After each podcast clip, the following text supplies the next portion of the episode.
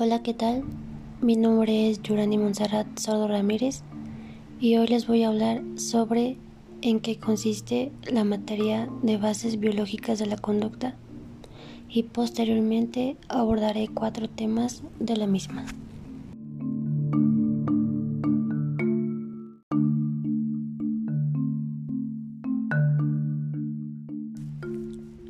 ¿Qué son las bases biológicas de la conducta? Es la primera de las conductas, la cual aborda los procesos comportamentales, cognitivos, afectivos y sociales de la conducta humana, desde una perspectiva psicológica, atendiendo a sus componentes biológicos.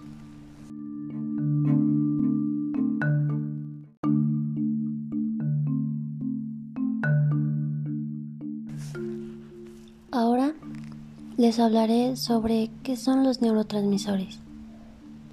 Los neurotransmisores son sustancias químicas creadas por el cuerpo que transmiten señales, es decir, la información, desde una neurona hasta la siguiente, a través de dos puntos de contactos llamados sinapsis.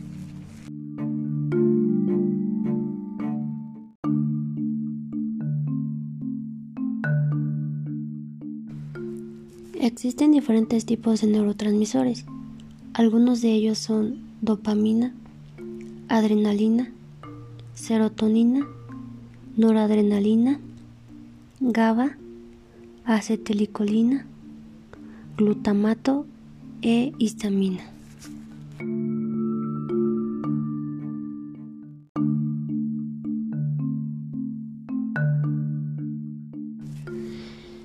¿Qué es la trisomía?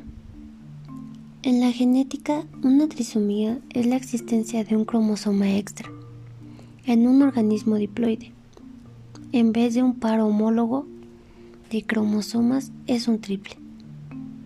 Tener un cromosoma extra cambia la manera en la cual se desarrolla un bebé, tanto física como intelectualmente.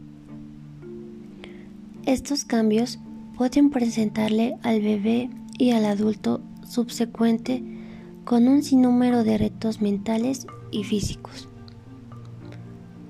Una trisomía puede ocurrir con cualquier cromosoma. Sin embargo, existen tres síndromes bien conocidos que ocurren por causa de la duplicación.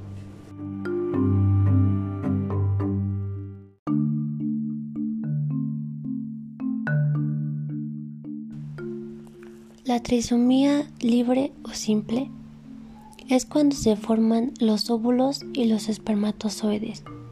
Lo hacen a partir de las células originarias, en las que al dividirse sus 46 cromosomas se separan. 23 van a una célula y sus correspondientes parejas van a otra. Por eso, cada una tiene 23 cromosomas.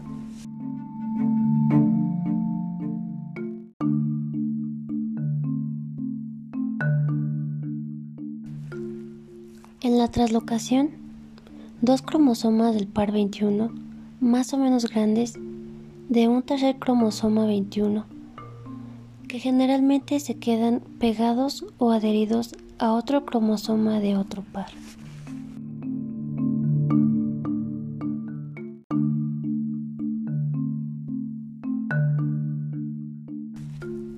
El mosaiciosismo corresponde a la situación en que el óvulo y el espermatozoide poseen los 23 cromosomas normales y por tanto la primer célula que se forma de la función de ambos es normal y poseen sus 46 cromosomas.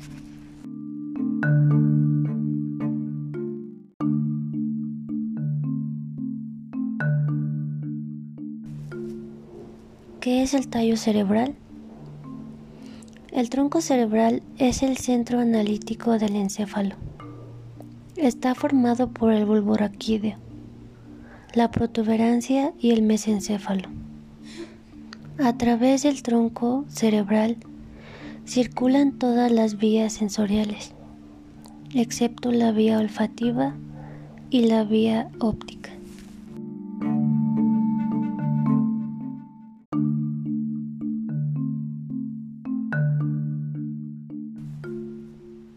Es la mayor ruta de comunicación entre el cerebro anterior, la médula espinal y los nervios periféricos.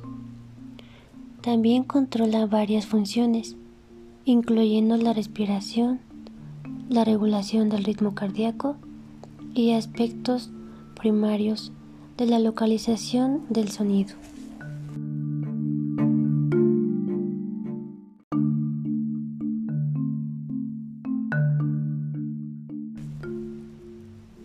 El tronco cerebral actúa de nodo central de comunicación del sistema nervioso.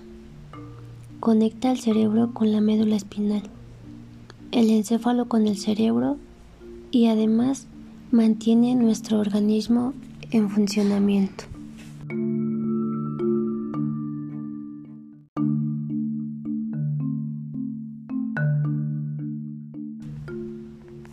Es una parte del encéfalo con forma de cilindro o cono alargado y que está situado entre el resto del encéfalo y la médula espinal.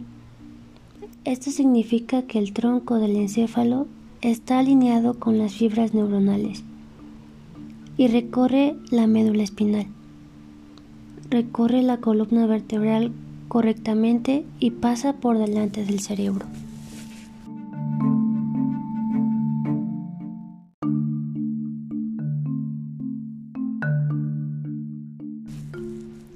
Finalizar, te hablaré sobre el sistema límbico. Toda la información sensitiva proviene del exterior y va a pasar por un primer tamiz, en el cual el sistema límbico deberá dar su visto bueno antes de ser consciente. En el sistema límbico, la amígdala juega un papel destacable para identificar si los estímulos entrantes representan algún tipo de peligro o no, como son la alegría, la tristeza, la rabia o la culpa. Son sentimientos que van a expresarse en nuestra forma de ser y pensar, y en definitiva, guiar nuestros comportamientos. Pero la influencia del sistema límbico va mucho más allá del servir con un filtro para sentir emociones. Además, juega un papel fundamental en la atención, el aprendizaje y en la toma de decisiones.